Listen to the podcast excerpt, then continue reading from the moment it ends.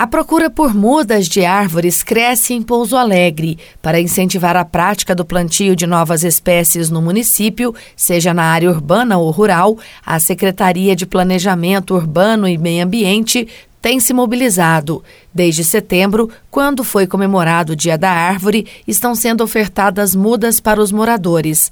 Cerca de 560 unidades já foram distribuídas à população.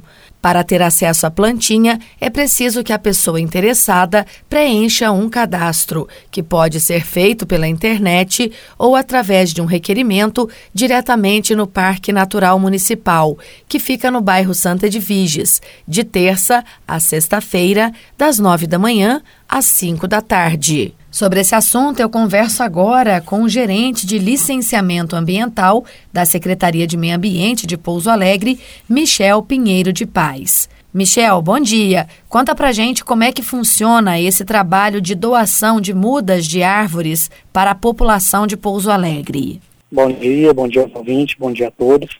Então, a doação de mudas aqui no município funciona de, de terça a sexta-feira, das 7 horas da manhã às 17 horas, no Horto Florestal, hoje mais conhecido como Parque Natural Municipal Professor Dr. Fernando Afonso Bonito Fernandes. A doação de mudas ela é feita para moradores de Pouso Alegre, né, que apresentam para a gente cópia do RG e do comprovante de endereço. E na hora é feito o cadastro para poder liberar as mudas.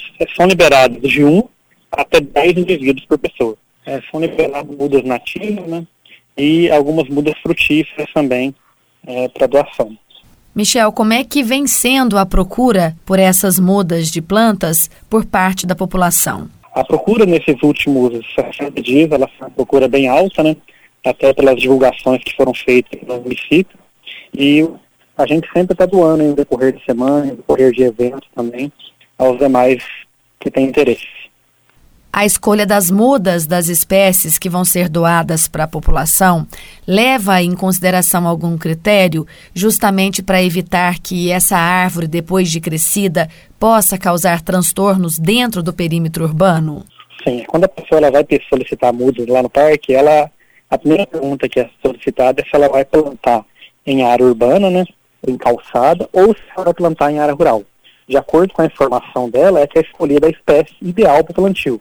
No caso de arborização urbana, são escolhidas espécies de pequeno porte, né, que evitam os problemas futuros, com raiz agressiva, com risco de queda, entre outros fatores aí que pode interferir nesse plantio urbano. Já na área rural, é doado muda já de maior porte, né, para poder plantar em, em beira de córrego, em beira de nascente também, para manter a preservação das matas ciliares. Para quem está nos ouvindo e tem esse desejo de plantar uma árvore na sua casa dentro da cidade, o que que essa pessoa deve observar, deve ficar atenta? É, hoje o município ele tem uma deliberação normativa, né, que estabelece aí projetos de arborização urbana e é, orienta quais as, as melhores espécies para plantar e os espaçamentos, os recuos ideais. Então existe uma deliberação normativa do Condema, né, que ela estabelece essas orientações básicas para o plantio em. Essa deliberação normativa certamente diz respeito ao plantio em ruas e avenidas da cidade. Mas no caso daquelas pessoas que querem plantar dentro das suas casas, ou seja, nos seus quintais, por exemplo, qual que é a orientação para elas? Dentro do próprio imóvel, a gente só recomenda a pessoa não plantar é, junto ao limite do imóvel vizinho, plantar em local mais aberto e de preferência plantar árvores de pequeno e médio porte, né? Geralmente as pessoas plantam no quintal de casa, são árvores frutíferas, né? Que é o caso de laranjeira, jabuticabeira, que são árvores aí que chegam no máximo a 8 metros. Então o ideal é esses recuos mínimos aí do imóvelzinho, no mínimo 3 metros é, do imóvelzinho para plantar dentro do quintal.